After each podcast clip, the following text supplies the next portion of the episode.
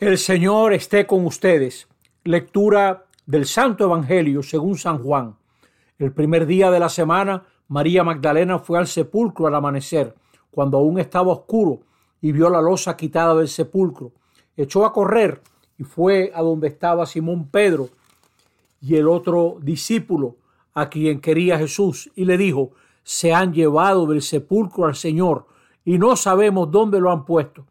Salieron Pedro y el otro discípulo y se encaminaron al sepulcro. Corrían los dos juntos, pero el otro discípulo corría más que Pedro, se adelantó y llegó primero al sepulcro, y asomándose vio las vendas en el suelo, pero no entró. Llegó también Simón Pedro detrás de él y entró en el sepulcro, vio las vendas en el suelo y el sudario con que le habían cubierto la cabeza, no por el suelo con las vendas, sino enrollado en un sitio aparte. Entonces entró también el otro discípulo, el que había llegado primero al sepulcro, vio y creyó, pues hasta entonces no habían entendido la escritura que él había de resucitar de entre los muertos. Palabra del Señor. Muchas felicidades en esta Pascua de Resurrección, fiesta central del cristianismo. Es por esta mañana que nosotros somos cristianos, porque el Padre resucitó a Jesús de entre los muertos, nosotros creemos que la muerte no tuvo la última palabra sobre Jesús, como tampoco la tendrá sobre nosotros. Ese Jesús que los discípulos conocieron como un hombre, y así lo presenta Pedro en la primera lectura, ese Jesús, hombre humano como todos nosotros, era también un ungido por el Espíritu Santo, un hijo de Dios que anunció un mensaje que fue desechado por los sumos sacerdotes, por las autoridades, los fariseos, por el mismo pueblo que tal vez esperaba otro tipo de Mesías. La piedra desechada se ha convertido en la piedra angular, en la piedra más importante.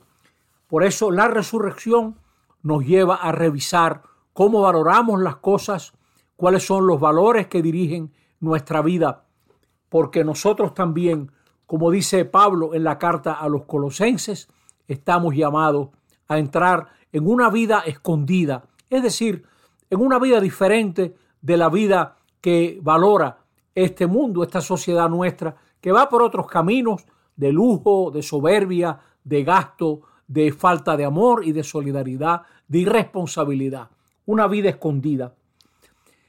Viniendo al Evangelio, vemos a María Magdalena que va al sepulcro. ¿Cuántos cristianos todavía están buscando a Jesús entre los muertos y no han descubierto que Jesús está vivo? Las escrituras, es decir, todo el designio amoroso que Israel captó y pudo plasmar en las escrituras, todo ese designio nos habla de que el Mesías tenía que vivir todo esto que vivimos nosotros, pero al mismo tiempo traer una vida nueva. El Mesías es Cristo Jesús que ha resucitado y eso es lo que estamos celebrando hoy en día.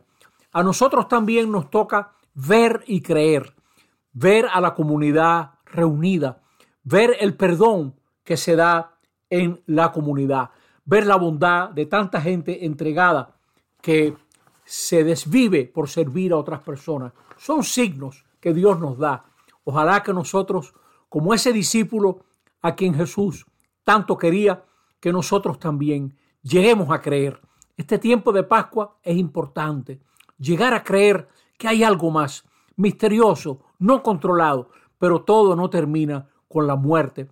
Y esa vida que encontraremos ya está presente aquí entre nosotros la vemos en el hecho de que el Padre resucitó a Jesús. El Padre no se quedó en silencio.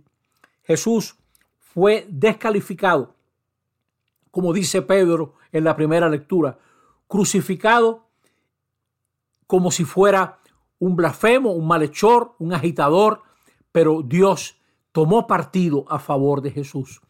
Dios salió en defensa de Jesús resucitando y es el que nos invita a creer.